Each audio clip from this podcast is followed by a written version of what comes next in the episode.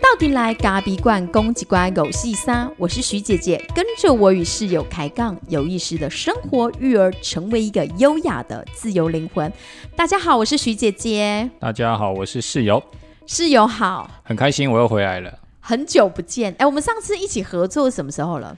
那个什么山去山上的时候啊，那应该归够为景了嘞。对啊，但是因为我们有很更重要的使命嘛，我们的要跟我们的校长要录一些比较有意义的一些话题，有些有关教养的话题嘛。对，因为我觉得校长的。级数虽然是好像会觉得比较硬一点，但是它其实有很深厚的学理背景，就是很值得一听再听。因为像我自己虽然是主持人，但是我主持完之后，我自己再听一次，然后过没多久，我如果有需要，我又再把它调出来再听一次，你会觉得每一次听都会有不同的感受。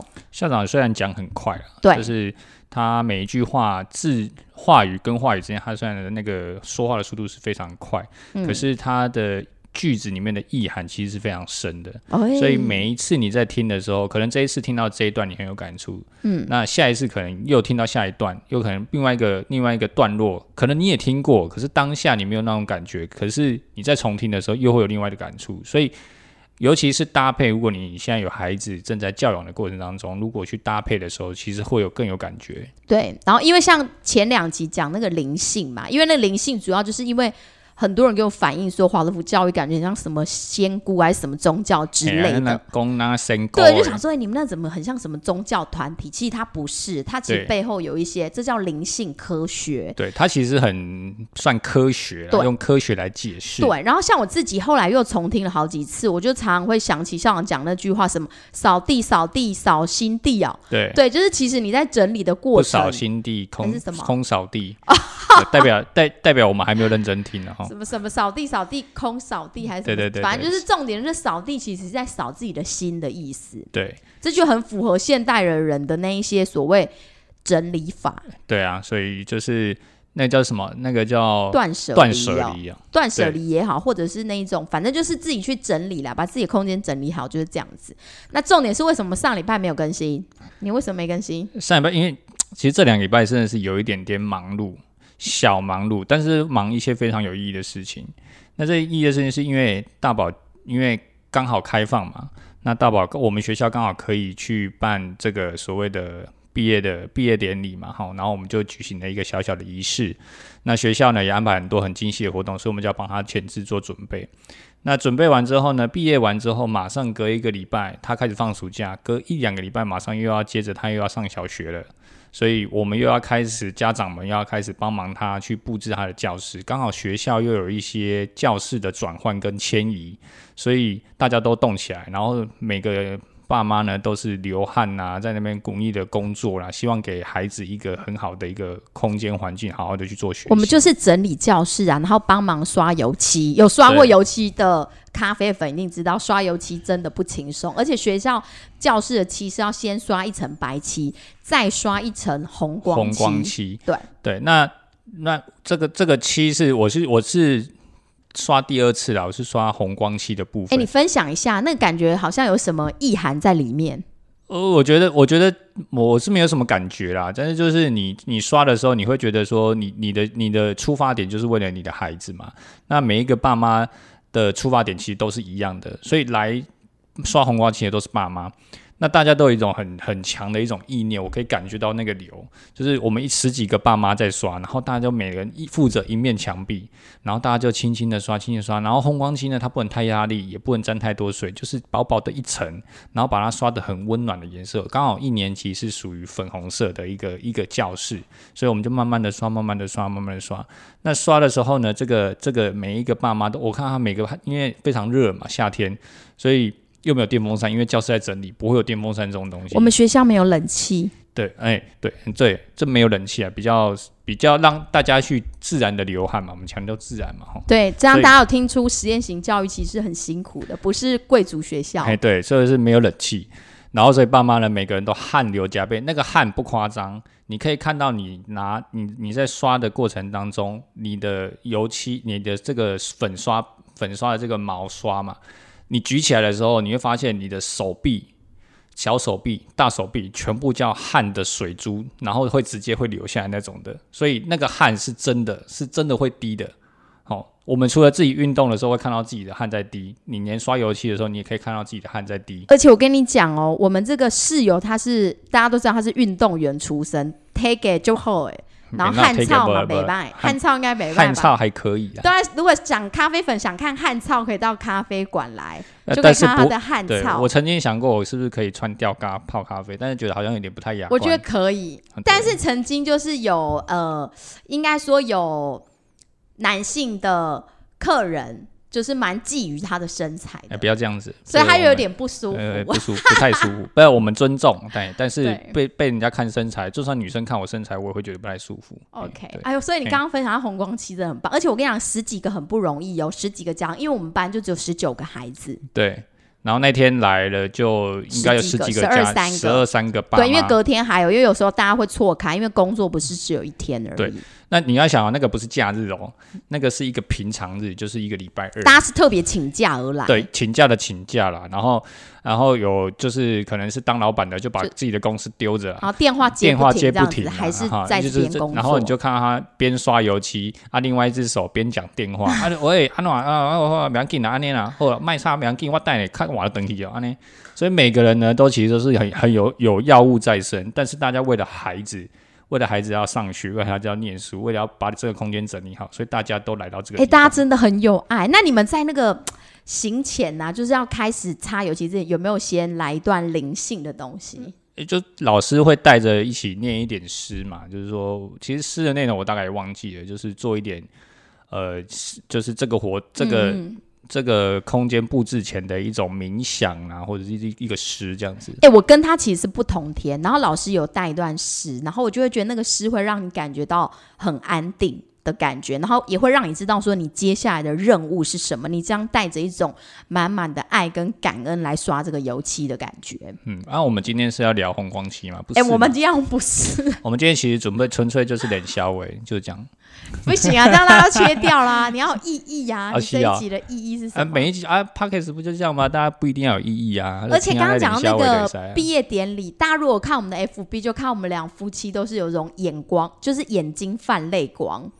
真的是很感动的一刻，那个就是那种你那个生出来的小孩啊，从他在你肚子里产台出来的那一刻，然后那么小一只，然后嗲嗲嗲嗲嗲嗲嗲，终于嗲到那么大的感觉的那一种感动的感觉。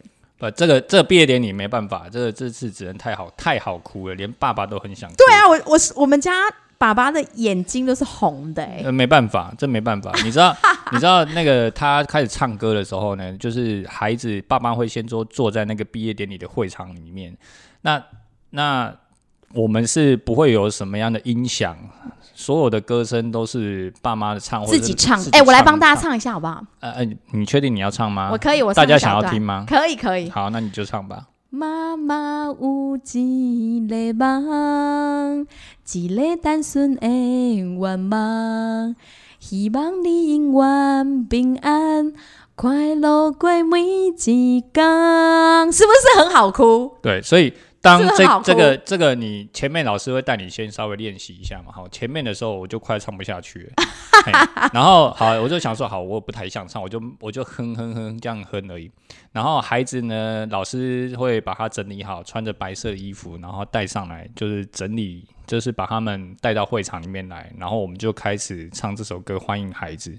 那唱两第一个字“妈妈”两个字，我就没有办法了。然后下一段又有爸爸的部分，我跟你讲，还好是戴口罩，因为防疫期间戴口罩，对，稍微遮掩，对，还可以遮掩一下，不然我觉得可能那种鼻涕眼泪就哦拍孔啊拍。不是，大概要准备一包卫生纸，短包会用来抽取式的大包一百张才够这样子。对，所以所以。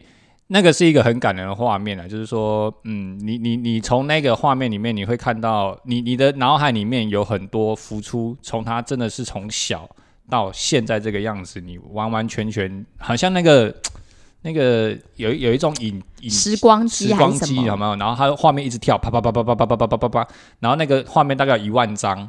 的照片在你的脑海里面，然后就是从他夜夜夜夜笙歌都不爱困，然后开始，然后吐奶、溢奶什么有的没的，对，所以从他那一首歌唱完之后，你的一万张照片刚好散完，然后你就你真的是完全一个字都唱不出来。哎、我觉得如果真的是带小宝宝的爸爸妈妈，我真的是至上最高的敬意，因为我觉得我自己这样一路走过，我真的觉得带小小孩非常非常不容易，因为小小孩真的就是，如果你是真的带在带在身边、带在心上的，当然不是那种就是。可能五天都不在家那种，可能是另当别论。可是我是说，如果你是真的那种含辛茹苦，都把他带在身边，每一个晚上，每一个晚上，真的会感触非常的深。对啊，那为了这一刻感动，大家就要坚持下。而且妈妈真的也为了这些孩子，真的落魄了好多年。我先分享下我为什么近况。爸爸也很落魄啊？不是爸妈很落魄也好？哎、我跟你讲，你看孩子越小、啊，爸妈真的是超落魄，就是不要说什么妆容啊都不会有，然后就是体态也不会好，因为可能运动的机会也很少，然后再来就是你可能因为带孩子太累，你就想补偿自己，因为像我就是这种人，我就会大吃，就觉得我一定要赶，而且吃饭是有时不规律，有时候暴饮暴食，有时候孩子哭了，你又扒饭，然后背就给人家一起夹。对，所以有训练过的、带过孩子的爸妈，你相信他的吃饭速度一定是非常快。对，以前可能吃饭要二三十分钟，有了孩子之后，吃饭只要五分钟以内就可以搞定你一餐。嗯所以那种那种饮食啊，各方面的食衣住行，你全部都是围绕着小孩子来绕，所以你会有点有时候活得有点不像自己，对，但你又为了想要活出自己，所以你会很矛盾，没错夫妻就会常常吵架。对，常常吵架，没错。我最近就觉得我要好好的做我自己，因为我们家哥哥已经上小一了。你干嘛？你是什么脸？哦，是啊哈。大家一一种就是那种很有点嫌弃我的。那你还有一个小宝，我我最近就开始实行所谓的减糖计划，就是大家说的不吃淀粉。我觉得这个方法应该很多人都知道了，但是为什么最近忽然要做这件事情？就是忽然觉得说。好像运动了一阵子了，然后也没有什么成效。然后我跟你讲，防疫期间，你以为大家都变胖是错误的。我后来发现身旁的每个妈妈五公斤、十公斤的这样在瘦，然后我就觉得我好像应该要为自己努力一下。所以我最近开始实行所谓不吃淀粉的减糖计划，这对我来讲是非常人生当中非常难得的，而且非常创新的目标。因为我从小到大都没有做过这件事。不是你，你从小到大非常重吃，对，有一个人就是会为了吃，然后跟我生气，就说我没有吃到这个，我不行，我一定要吃。所以哦，好，那你随便。我就说他他他他跟我讲这个计划的时候呢，我就觉得嗯好，我支持。那我看你可以撑多久，那我就继续辅佐你，看你可以撑到什么时候。我们就是在在我们大概再录个一个礼拜一集嘛，哈，我们录个嗯四集，四集之后我们再来回顾这个减糖计划的成效如何。哎、我现在目前是第二天，哎，第二天，第哎 第二天也敢拿出来说。对，因为这计划先做了再说。哎、以后大家看到我的时候，在咖啡馆看到我的时候，各位咖啡粉，你们记得要问一下徐姐，哎、你那个减糖计划还有在执行吗？对对，记得提醒他哈，对，不然他他是有一点那种比较风向的孩子，比较风向的妈妈，所以有时候哈沾到边，哎做一做，哎就突然就忘记要做这件事。哎、我怎么觉得我全身都热起来？是我在燃烧脂肪吗？对，燃烧 OK，那我们这一集呢，其实主要要来跟大家聊的是，呃，就是很多人呐、都会觉得像我们。嗯，应该说像我们选这种实验型教育，然后这种华德福的教育，他们都会给我，就会都会有一个想法，每次就是会说，哦，我知道你们那个，那就快乐学习嘛，你们那个就是让孩子每天都高高兴兴的。然后其实我自己啊，进到华德福教育已经三年半了，虽然我还没上师训，我对面这个有上师训，但是我跟其他的妈妈，还有跟学校，我觉得都还蛮还算蛮紧密，然后也蛮能，就是也蛮热衷于跟大家去分享这件事。我最近就得出了一个心得。你们都以为华德福妈妈就是让孩子快乐学习，我跟你讲，大错特错。为什么？华德福妈妈，在我种种的观察与分析之下，我觉得华德福妈妈跟虎妈差不多。因为怎么样虎？你看哦，你以为你好像就是放孩子自由，其实不是。你你仔细去跟那一些走过很长华德福教育的人在在聊天的过程，你就会发现他什么都管，关当关塞。啊不啊那关 啊啊本关当关塞，不是自由的教育吗？不开心的教育吗？怎么会关当我跟你讲关塞呢？错，他什么都管。我跟你讲，凡食衣住行娱乐，他全部都在啊管。来来来来，我们今天就一个一个来讲。好十嘞，吃的部分呢，从小就帮孩子一直挑什么有机的啦，然后有添加物的不能吃啊，更不要说什么巧克力跟糖果了。巧克力跟糖果在学校都是违禁品。然后，如果你是真的想好好落实的爸妈，其实基本上这些东西，零食、巧克力、糖果这些东西都是没有的。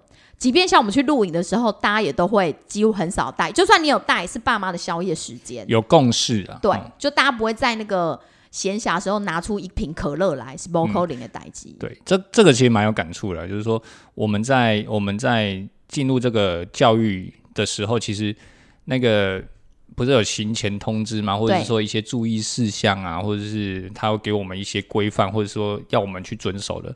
那光食物的东西列出来，金价是几百，我跟你讲，奶茶也没有人在喝，没有人在喝，所以只要是因为我们是幼哎、那个时候进去是刚开始是幼儿园嘛，所以它有很多一些像比如说违禁品的东西嘛，所以有糖的东西绝对是不行嘛，巧克力更不用说，这大家都知道。那再来就是食物呢，还不是只是食物，食物一定要是它的原型，所以加工制品基本上是很少的，所以也是尽量避免。好，然后最好呢，这个食物你还知道它的来源，可以溯源，不一定是要有机，最好是它是很自然的生长。那当然，我们家就是有阿公阿妈在种菜嘛，所以阿公阿妈也不会去使用什么样的一些肥料啦，或者是一些农药，所以这个当然是最好的。所以如果你去真的是要去外面买，你也要去观察，而你买到了这个食物，它的背后的产销履历，它的是不是圆形的食物，它是不是一个好的食物？所以从这个进来到幼儿园之后，这几年呢、我们自己也开始训练训练自己对于食物这件事情的选择。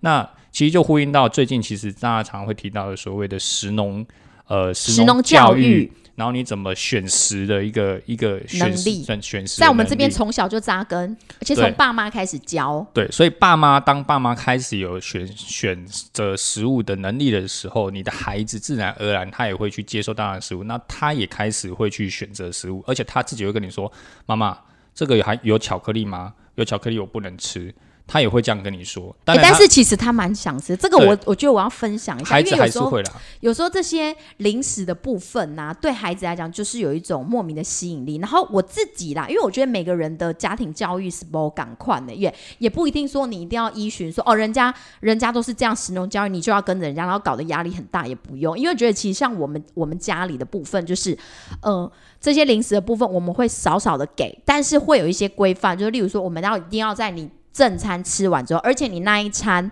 是确实有把你该吃的分量给吃完，那之后，如果我们的点心时间你需要一块饼干，那我就觉得我就会给你一块饼干，也不会觉得说完全完全都禁止，是不会。但是我会跟孩子说，这个就是一个垃圾食物。所以我们不能吃太多。那他们一开始就想说什么垃圾食物？我就是说，就是吃了对你肚子里的小精灵可能会有一点点的，他会不舒服。所以这种东西不能吃太多。虽然小朋友很喜欢吃，因为我自己有一个经验，就是我觉得你完全去杜绝孩子吃这些东西的时候，其实反而可能在他的内在会引起他更想，就是长大之后，他去也许会更想去挑战那个那个界限，或他得不到的东西。我觉得那就是心里的那个满足的感觉。对啊，所以其实适度的满足了，就是说我们有给他，但给他的同时，我们就立即马上教育他，这个是一种方式。他曾经得到一块巧克力蛋糕，就是家里的表妹在庆生，我不知道我之前是不是有讲过。然后因为因为那个阿姨就是选了一个巧克力蛋糕，然后她那时候看的时候，内心就在想说。哎，今天的庆生会这个蛋糕我可以吃吗？他自己就在那里犹豫，然后他就默默的跑过来说，因为家族嘛，所以很多人，他就说：“妈妈，那个蛋糕我可以吃吗？”然后我就跟他说：“哦，因为今天是表妹的生日，而且因为阿姨选了这个蛋糕，所以你可以吃一块。”就是一块，我不会在那种很大家都在场合，然后我就说不行，我们家小孩就不能吃巧克力，不能一点都不能，我就不会是这种妈妈啦。对，所以你还不算虎妈，就是就是我不算呐、我没有那么那么深入，对，那应该说我还在学习。呃对对，你 学习怎么当虎妈，学习怎么然后再来，我跟你讲，食物不是只有挑选，还要对食物是尊敬的，就是不能把那个食物呢，就是要吃以前一定要先谢饭，对要先这是不是有点像那种阿门的感觉？可是我觉得这是这不是阿门，我觉得这个是一种宗教，当然也会教，但他教的意义是什么？是感恩。嗯，你去感恩这个食物，所以当他知道这个这个饭这个食物得来不易的时候，他当然要感恩他。这个在那个上一集灵异的，呃，不灵灵性的这个部分，校长就有谈到，孩子本来就应该怀着感恩的心来享用这个食物。嗯，那当他吃不完，他没有办法吃完它的时候，其实他也要觉得这个是不对的，或者说他是有亏亏，就是愧疚的，就不能浪费。所以这个本来就是一。在他的生活中，在他平常日常当中，我们就应该要带给他的这样的一个。哎，我觉得这一点其实对这一个世代的孩子很重要，因为他们的物质其实是一点都不匮乏，一点都不吃，完全不匮乏，完全不匮乏。所以有时候可能真的没有办法去对食物尊敬。我觉得大家也比较有压力，因为我们家自己的小宝就是对食物逮不紧的那一种，他就是从小啊，就是吸空气就会饱了，所以他其实就是很快速的。就是在在很快，他就是吃东西很快，然后边吃还会给你边丢。对我，可是我觉得他其实是太小了，然后再来就他也不太懂，然后慢慢的，其实我发现以前都觉得他可能对食物不太有兴趣，但是其实透过老师在这一年当中的观察，其实他对食物是有兴趣的，而且他也越来越喜欢去尝试不同的食物。真的，这大家他的发展表里面我们都有看到，所以慢慢的也会教他，他现在会规定我们全家。在吃饭前一定要唱歌。如果哪一个我像我有时候比较晚，呃，可能大家已经比较晚入席，比较晚入席的时候，然后我就可能很习惯，就是呃拿一碗饭，然后就开始夹菜就开始吃。因为爸爸也不是从小在唱这种歌的人。对啊啊啊！我的巴豆鸭，我的没给你踩了。他还跟我说：“爸爸，你没有唱歌。”哦，爸爸，你没有唱歌。我说哦好，那我就要我就要开始唱啊，感就是感谢谢饭歌，唱完之后我才能吃饭。对，然后再吃这件事情，还有什么虎妈要要求？就是我不知道其他家庭如何，但是其实，在在这个教育里面，其实孩子从幼儿园就要开始自己学习。吃完的东西要自己拿去水槽，然后大一点就要开始洗，可能中班、大班就要开始自己清洁，然后再把自己位置上也清洁干净，就是这种生活作息。所以你说呢？他他虽然是一种快乐学习，可是就是这种生活的技能都是都是训练的重点。而且有时候我我觉得你当过妈妈，你一定可以理解，你自己做这些事情吼，五分钟就做完了。你要去教孩子做吼，你大概花二三十分钟，而且要不厌其烦，每天每天一直在。提醒他，陪着他做，然后又不能骂他，所以是温柔的老虎，温柔的虎妈。怎么样温柔？就是不能用打骂的方式，要用循循善诱的引导的方式。然后你不能骂他，你又得陪着他做。然后虽然他这边爱做不做，可能做了一下之后会掉头，被别的东西吸引。然后你还要再想办法，看是用唱歌啊，用讲故事啊，然后再引导他回来。哎，每天这样真的是。很恼耗哎，对啊，但但我觉得这是一个过程啊，就是说我我们从来没有学过怎么当爸妈嘛，那后多教育就在教我们怎么当爸妈嘛，所以老师也会不断的一直提醒我们，我们要怎么样去陪伴他，然后怎么样更细腻的去告诉他，去引导他，千万。不可以跟他生气，老师的切记点就在这里。对，这一点你如果跟他生气，你前前面所做的一切都破功了，因为他一定会跟你杠上。而且他学的是你的姿态跟你的态度。对，所以他可能不会学你怎么引导他。对，他会学你怎么生气他。对，真的。所以这就最最有趣的，因为后尾呃，派就进派就进派就进哦。后尾啊，你应该做一百盖，派应该做一盖，伊就给你 OK。啊，这就是最难为的，最难的地方。所以是修行嘛？嘿，阿哎，对，阿弥，我就很想念阿弥陀佛。金架喜有时候真的是一把火要上来，啊，好吧，那就没关系。我们人在穿衣服，嗯，穿衣服有什么限制？不要说有机棉呐，就是基本上啊，在呃。应该说，基本上我们对穿衣服的要求是不卡通，也不有品牌迷思。我记得那时候我们刚入幼儿园的时候，可能幼儿园的孩子里面比较大的，就是因为他们是混龄，有大班的孩子可能会对鞋子开始有点兴趣。而且如果是爸爸对于鞋子有品牌的要求的，他可能会买给孩子就是什么 Nike 啊，或者是什么牌子的这种。对对。然后孩子之间可能小男孩之间就开始讲说：“哎，我这个是 Nike 的，就是我爸买给我很厉害这样。”然后。可能老师就有观察到最近孩子的互动，他就写了一篇，应该有三五百个字吧。对，就是跟我们说，就是爸爸妈妈，就是孩子还很小，然后我们其实不要给他在衣服啊或是鞋子上有一些品牌的一种一种算什么啊？品牌的一种一种置入或置入嘛或者这种意向，对，不要让他有那种觉得那应该说不是品牌，应该说品牌也是一个。另外一个是说，他应该要更清楚的知道这个东西是为什么要穿在他身上对，它的意义是什么，应该是赋予这个东西给他保护他的意义。对，就是衣服是保护我们，鞋子是保护我们的脚，这才是主要的本质所在，而不是那些品牌。啊，卡通呢？卡通就是因为孩子他其实是会有一点点，就是他会去模仿嘛。比方说，哎，他们在绘画的时候，那他可能就去模仿那个画啊。再就是那个看的状态，就是说他们会被具象化，会被形象化。而比方说，哦，鸭子就是长这样，然后穿了一只什么，呃，什么，应该不是啊，卡通的是有点像海绵宝宝，就是有名字的那一种。对，但是它它一只鸭子是可以的，对啊但是不要是，哎、应该说不要是卡通。例如说啊啊，我知道我知道，那个公主，大家很喜欢那个公主，那叫什么公主？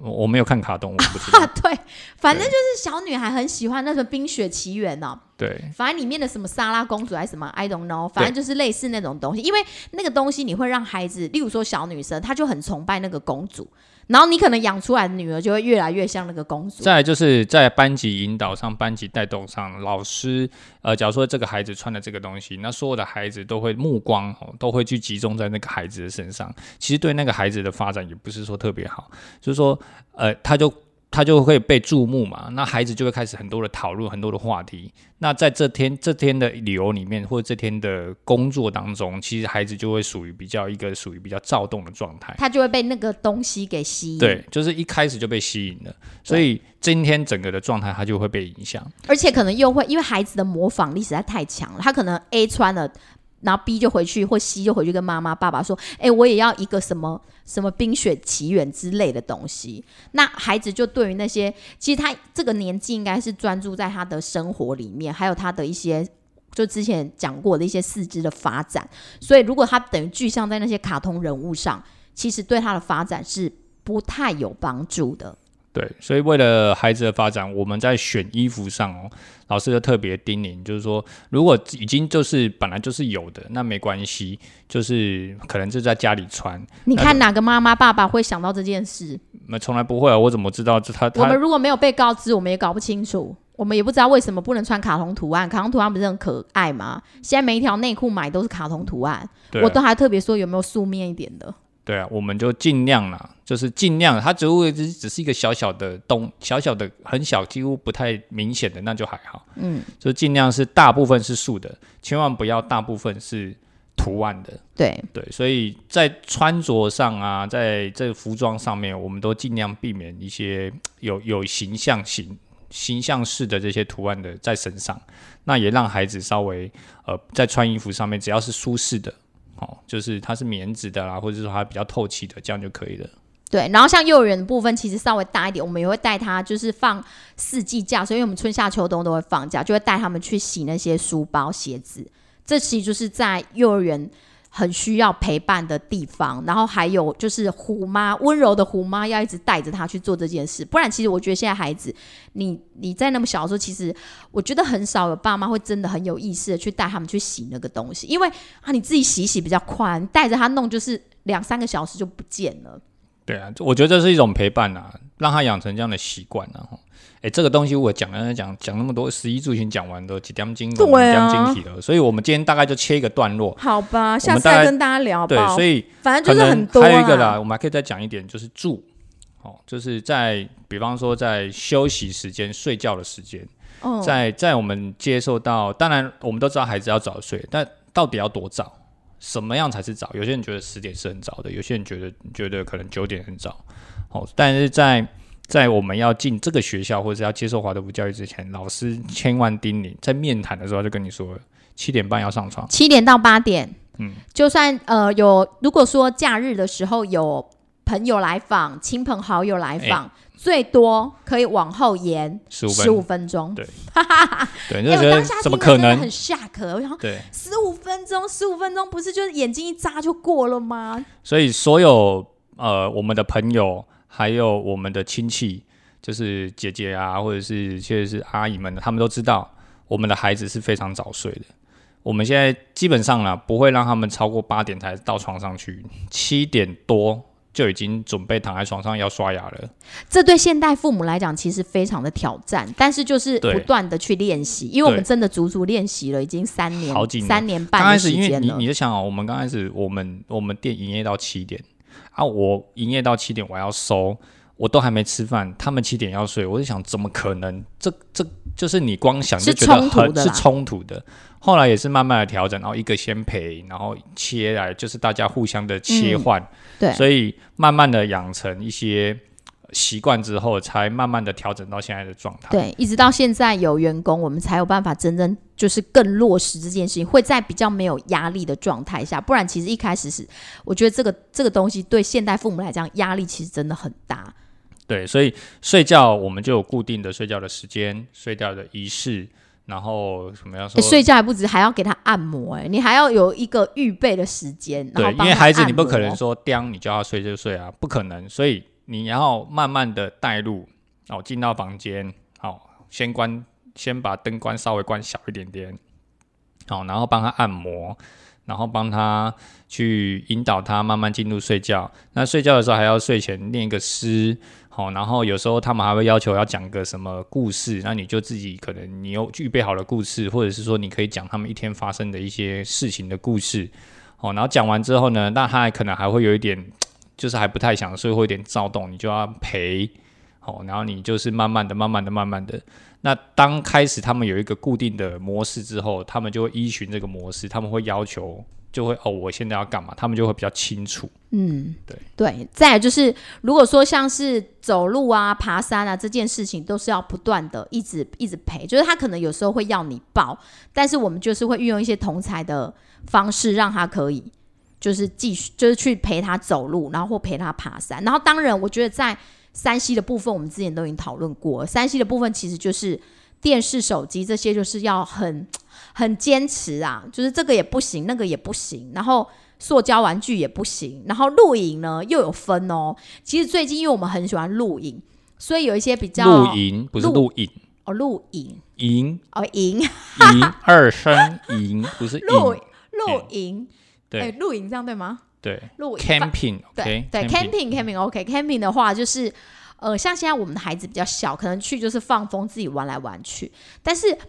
就比较资深的家长就会跟我们说，哎、其实孩子再大一点的话，任务就会不同了。在露营的时候，其实可能到小一开始，你就要开始请他可以跟爸爸一起搭帐，然后就是他必须要先搭完帐才能去玩，或者是要帮忙准备要煮饭的食材。所以这里的孩子呢，生活自理能力都很强。上上上上礼拜，我们好像到另外一个妈妈家里去吃饭，然后他们家的姐姐是五年级，然后他们就会陪着那个五五要升六，然后就会陪着比较小的那个陪那个小一的小三的在那边玩，然后他们就在旁边跑来跑去玩的很高兴，然后过一会之后，姐姐就自己跑过来开始收那些碗盘了。我说哦，姐姐真的是很很贴心，就是那种她不是主人家，她是客人哦，然后他就他就自己开始收起来。然后他妈妈就说：“因为因为我有跟他约定，就是他必须要收这些东西，然后洗这些东西。然后就看他姐姐非常自动，然后就是一完全看起来就在家里平常都有在工作的孩子。所以你看管的多不多？连去别人家里吃火锅当客人，也要自己主动的去洗碗，而且毫无怨言。不是我我的意思是说，这个这个华德福教育的妈妈哈，就是她的思他的他的所有的思考都要比孩子都要先提早一步，还要先预告还要先预告，也就是说。孩子可能会发生什么情况，你可能都知道。你要先在他还没发生前，你就要先告诉他，对你等一下要这样做哦。好、所以案例上真的是管有够多，管到海边，管到海边去了。而且我跟你讲，预告真的很重要，也很也蛮有效果的。就像我们今天如果要带孩子去某个人的家里，或者是某一间餐厅，我们都会在家里尽量先跟他预告，就是说我们去到那边，我们可要应该要怎么做。对，所以预告这件事，尤其放在孩子身上，或者是我们，尤其像我们的小宝，他是一个非常非常需要被预告的孩子，因为他是一个固着性很强的孩子。所以你如果先跟他预告说，哦，今天我们要去哪里吃饭，我们等一下可能会怎么样怎么样，发生什么事情，那让他有一点心理准备。接下来你再跟他互动上，或是到那间餐厅去吃饭的时候，他都会非比较安稳。你会发现他的情绪就不会那么快就上来，他不会，他可以预，他可以知道说，哦，你这件事情你告诉过他了，那可以，他可以预期。那当他发生一些比较不可预期的事情，他就会很躁动，他就不安，因为他安全感被破坏了，所以他就会很躁动。对，然后再来就是陪写功课，更不用讲了，从小陪到大，从一开始有工作，因为。华罗的孩子，他们的工作本是空白的，就是要回来要去画，要去写，然后都得陪在旁边。那越大的时候，任务越多，就是非常很多不一样。有时候可能自己要创作一本一本一本小书之类的，然后爸妈就得陪着他做，然后更不要说陪做手工，就是刺绣啦，陪手工啊，陪打打棒针啊，嘿，陪吹笛子，本来不会吹的爸妈也跟着吹，对啊，陪拉琴，陪拉琴的啦，对，就是各种。啊，陪爬山的啦，哦。他们的功课五花八门，所以爸妈都要陪在旁边。就是十八般武艺，所以你也都得来。像我最近，因为哥哥要上一年级了，然后我们妈妈必须帮他缝一个笔袋，就是那种蜡砖蜡笔的笔袋，要一针一线的这样子去缝。当然，你也可以用缝纫机车，但是因为那个蜡砖蜡笔很细，所以它其实如果你又加了衬布，如果有做拼布的，我本身完全没概念，但是我知道如果自己有在缝纫跟做拼布，它加了衬布。然后又要把它缝的那么小的一格一格，其实它真的很费工。然后我真的越缝越缝，心情越差。但是我们家的哥哥在我旁边，因为我真的缝的很丑。然后儿子在我旁边，我要故作一个姿态，就是我不能有那种。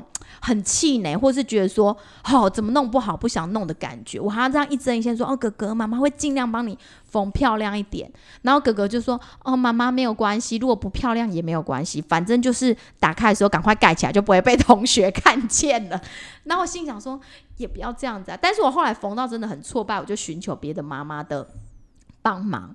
然后我们家爸爸就跟我说，那个笔袋到底做好了没？我就很不高兴的跟他说，你自己来做做看就知道那个有多难缝。然后我们家爸爸就说：“等一下拿来我看看。”结果他就在那边一针一线的缝，一针一线，一个一个男人在那边一针一线的缝，然后他真的缝的比我还好哎！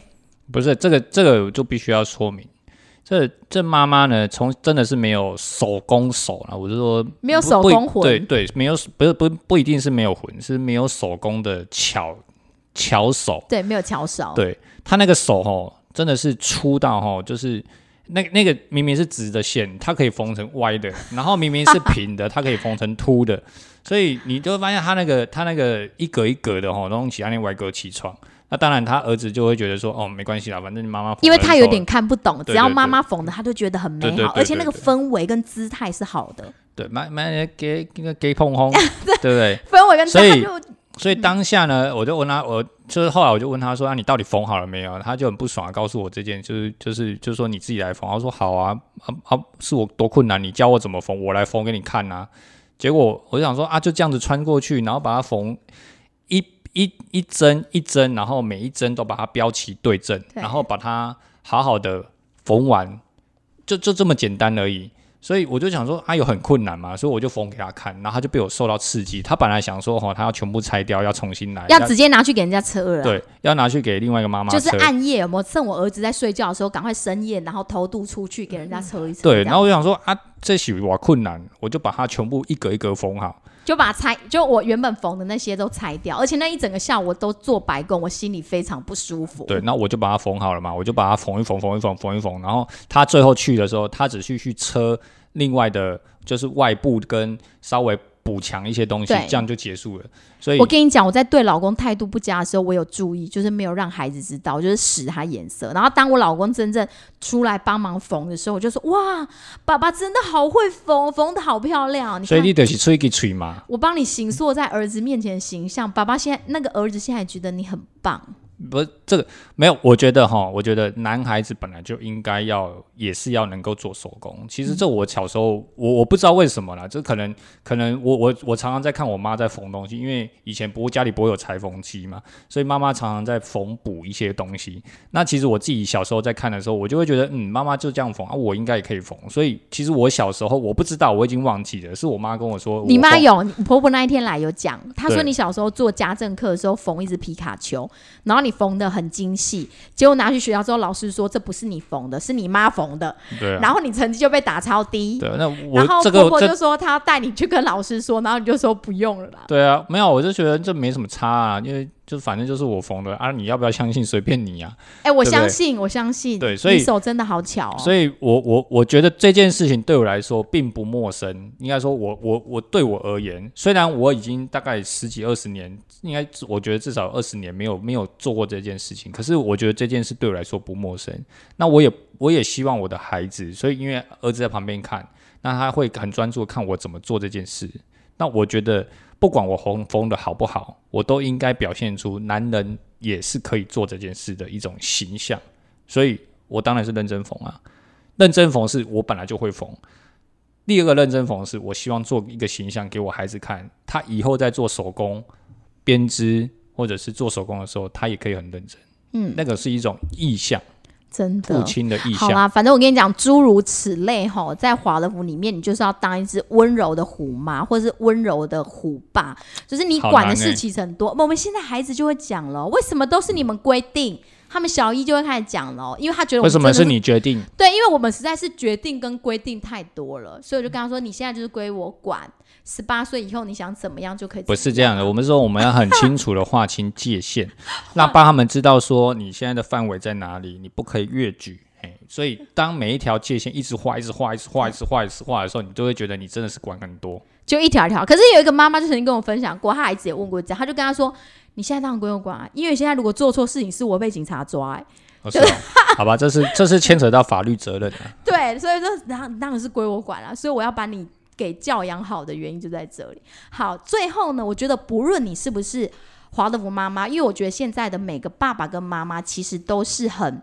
尽心尽力在投入教养这件事情上，因为毕竟我觉得现代生的很少，所以大家其实都是很很努力的。也很认真的嗯想要去扮演好爸爸妈妈这个角色。然后有的时候你可能会觉得说，哦，我是不是我哪里做不好了？就是孩子他可能有时候会糟心。但是如果你理解孩子的发展，他有时候会糟心，其实是正常的，因为他可能要迈向下一个阶段的任务了，所以他其实会会挑战你，或者是他会有点脱序，或者有点返老还童，就哎、不是返老还，就是有一点哎、那叫什么退化，退化，对，其实这些都是正常的，所以我觉得爸爸妈妈自己心里呢，也不要有太多的压力。平常我们把界限给踩好，那如果有时候不尽人意的时候，就是你也不要觉得气馁，这样子。反正这条路就是要走很多年，我们就是且看且走这样子。我觉得还是要去，就是除了带孩子的过程，你也可以去结交一些，比方说是同龄父母的爸妈啦。哦，对，我觉得这蛮重要的，彼此之间有互相的支持系统，然后彼此互相的取暖，对大家彼此共同分享不同的经验。对对对因为每个家庭每个家庭的不同的方式嘛，所以大家如果可以，哎、爸爸们就喝喝喝喝小酒啦、小酌啦，讨论一下教育、啊，一起运动，一起运动、啊，然后有一些教养的经验分享。我觉得这样是很好的，有这样子的一个陪伴，这条路会走的比较不会那么辛苦，不会是觉得你只有你自己一个人在孤军奋战。对，所以我觉得你可以找一些就是自己的跟自己教养理念比较一样的，因为你如果跟教养理念很不一样，其实我觉得其实不太，其实不太好沟通啦。老实讲，确实是对，不，我觉得理念没有分好跟坏，对，只有对价值观的同或不同嘛，就是说哦。大家各有各的各的想法。对，不是说我们念华德福学校，我们就一定要找华德福学校聊聊，不一定不一定我觉得我跟蒙特梭利也很能聊，对，所以就是我觉得他们很多理念跟我们其实是有共同的，所以其实也很能聊。所以这是一种教养的理念，想要把孩子带好的这种想法。对。对，那当然观念大家都比较雷同的，当然对。你在说话或者是在彼此在沟通教育的想法上面会比较快嘛，对不对？所以就是大家会比较容易会有共鸣，所以这时候彼此取暖就很重要啦。对啊，如果说哎、你习惯走那种放牛吃草的，那也可以，你就是找哎、跟你一起放牛吃草的，那也是 OK。对，所以这个这个这个决定权还是在把各各大家的爸妈对，每个人家庭其实不一样，嗯嗯嗯所以也嗯不需要太大的压力。对啊，最后呢，这边呢也送给大家一段话：即使有一天你可能会觉得自己变得不是那么的好，那你也不用气馁。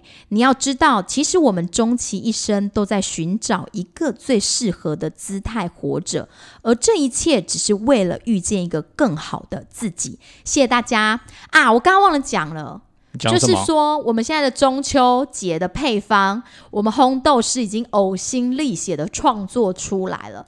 这一次呢，他真的也是算是下了重本，所以呢，但是因为疫情期间，所以我们推出的组合啊，我觉得我我把它呃比较定位在一个比较就是中间中间的阶层，不是中间剪中 中这间这这里越讲越描越描越黑。啊啥？应该说哈，我们把它设定在，因为大家的这就是大家因为疫情期间嘛，大家送礼啊、寄送啊各方面让大家我觉得大家。荷包可能有一点缩水，还是我预设立场呃，不，就你这个是预设立场，我们坐在一个比较经济实惠的价位惠，yes，价位，然后礼盒呢也不要做的很大，因为寄送方也不方便，提拿也不方便，所以我们就把它做的比较精致一点点，嗯让大家在送礼的时候也比较方便。那不一定一定要送礼，因为这这一组这个配方其实是蛮蛮好喝的。我们今天我们测试了很久，那其实自己喝也很好。所以现在目前我们这这两天都已经推出了，所以大家如果有需要也是可以。而且它就是一个中培，就是老少咸宜，大部分人都能接受的一个风味。然后主要呢是用用哪个地方去配啊？我们就这个我们可一定要现在说吗？这这好、啊、OK，那这有点像你这这这有点像我们没有打广告啊哈，我们先我们先说我们啊也也要打广告了哈，就是这一组呢，我们是用萨瓦多的蜜处理，加上呢呃伊索比亚的水洗，再加上瓜地马拉的水洗。那用主要用这个三个产区呢来去搭配，那做出的一个比较像是呃有点蜜梨果汁，然后带一点黑枣的这种香气的这种这种风味型的这种咖啡。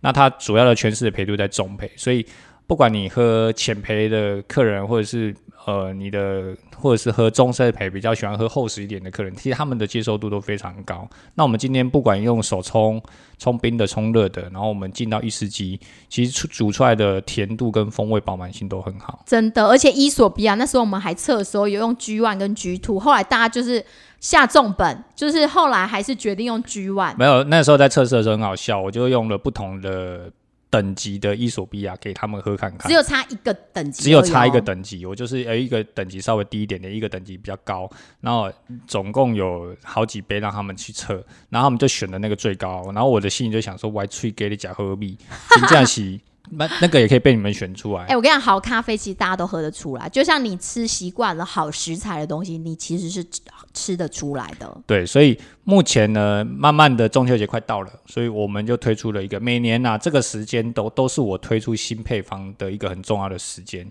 这个配方我大概研究了，应该有思考了一个月，执行了半个月，测试了好几好好好几个好几回合好几轮。